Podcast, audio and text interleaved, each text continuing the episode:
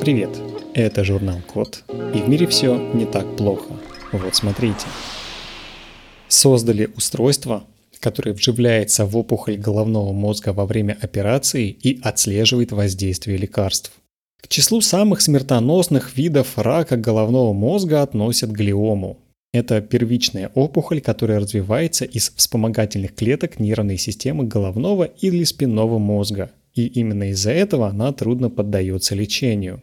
При этом глиому диагностируют многим пациентам. Например, в США диагноз глиомы головного мозга ежегодно ставят 20 тысячам людей, а в России примерно 13 на каждые 100 тысяч.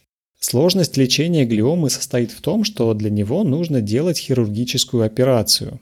А еще на проверку реакции опухоли на лекарства каждый раз есть только одна попытка – так вот, ученые из США придумали устройство, которое вживляется в опухоль головного мозга во время операции и отслеживает в реальном времени воздействие лекарств.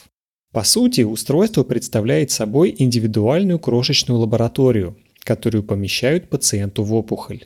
Пока длится операция, то есть в течение 2-3 часов, устройство вводит крошечные дозы различных лекарств в разные участки опухоли – Перед окончанием операции устройство удаляется, а окружающие его ткани передаются в лабораторию для анализа. Такое устройство дает новый подход к персонализированному лечению.